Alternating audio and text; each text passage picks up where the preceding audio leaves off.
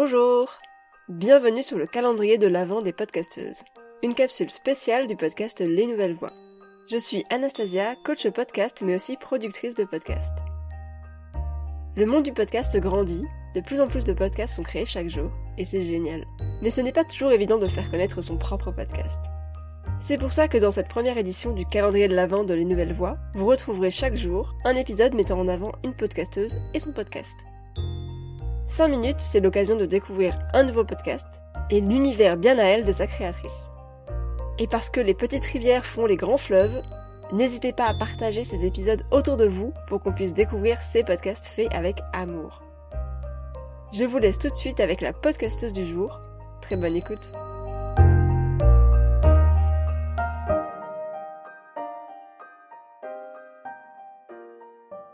Moi, c'est Oli Yuki, connue sous le nom de Loli Conte. Je suis une conteuse aussi bien en festival et en spectacle, sauf que pour le moment, c'est un peu compromis, qu'une conteuse sur la toile.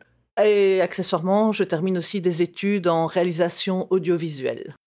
Alors du coup, mon podcast découle vraiment de mon métier euh, de conteuse, parce que je suis partie du postulat que être conteuse, c'est bien, mais en présentiel, pour les familles, c'est difficile. Parfois, on n'a pas vraiment le loisir de venir quand les enfants sont petits, quand ils sont malades ou quoi. Et donc, je me suis dit que si les familles ne peuvent pas aller aux histoires, alors ce seront les histoires qui viendront à elles. Et donc, euh, j'ai créé mon podcast euh, Je compte jusqu'à toi, justement dans cette optique-là. Le podcast qui t'a donné envie de créer le tien.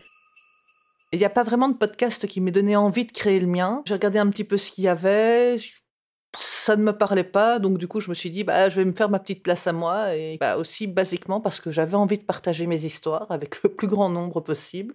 Donc vraiment c'est un podcast d'histoires, la plupart inventées par moi-même, certaines que je fais tourner en spectacle et d'autres qui sont exclusivement pour le podcast. Pourquoi est-ce qu'on devrait écouter ton podcast? Eh bien, parce que ce sont des histoires euh, totalement inédites pour la plupart, surtout plus sérieusement parce que j'essaye vraiment de casser euh, les stéréotypes euh, dans mes histoires. Il y a des papas qui cuisinent, il y a des héroïnes, il y a vraiment, j'essaye d'ouvrir un maximum tous les possibles pour que enfants et adultes puissent se reconnaître dans, dans mes personnages. Il y a beaucoup, beaucoup d'humour et bah, j'aime bien partir aussi de, situations euh, existantes euh, et de les dédramatiser. Genre, les, ouais, les devoirs, c'est hyper, hyper embêtant à faire, les enfants font pas plein de fautes, c'est vraiment embêtant. Ben, dans mon podcast, j'explique pourquoi est-ce que les enfants font des fautes et que ce n'est peut-être pas de leur faute à eux.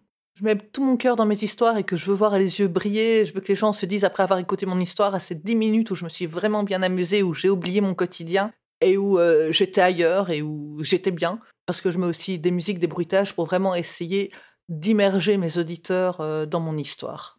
Créer pour avoir une petite bulle hors du temps et pour pouvoir euh, s'enfuir dans l'imaginaire. Si on ne devait écouter qu'un seul épisode de ton podcast, ce serait lequel?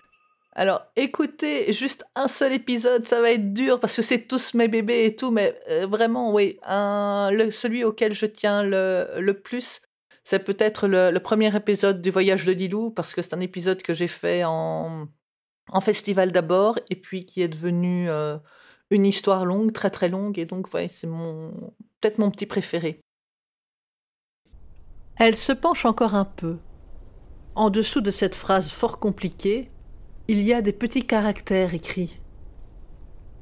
Enfant, si malgré tout tu veux continuer sur ce chemin et découvrir les secrets de la grotte, tu risques de te perdre et de ne jamais revenir. Lilou regarde le panneau. Le trou dans le mur de la cave et la mystérieuse caverne devant elle. Une anecdote de ta vie de podcasteuse?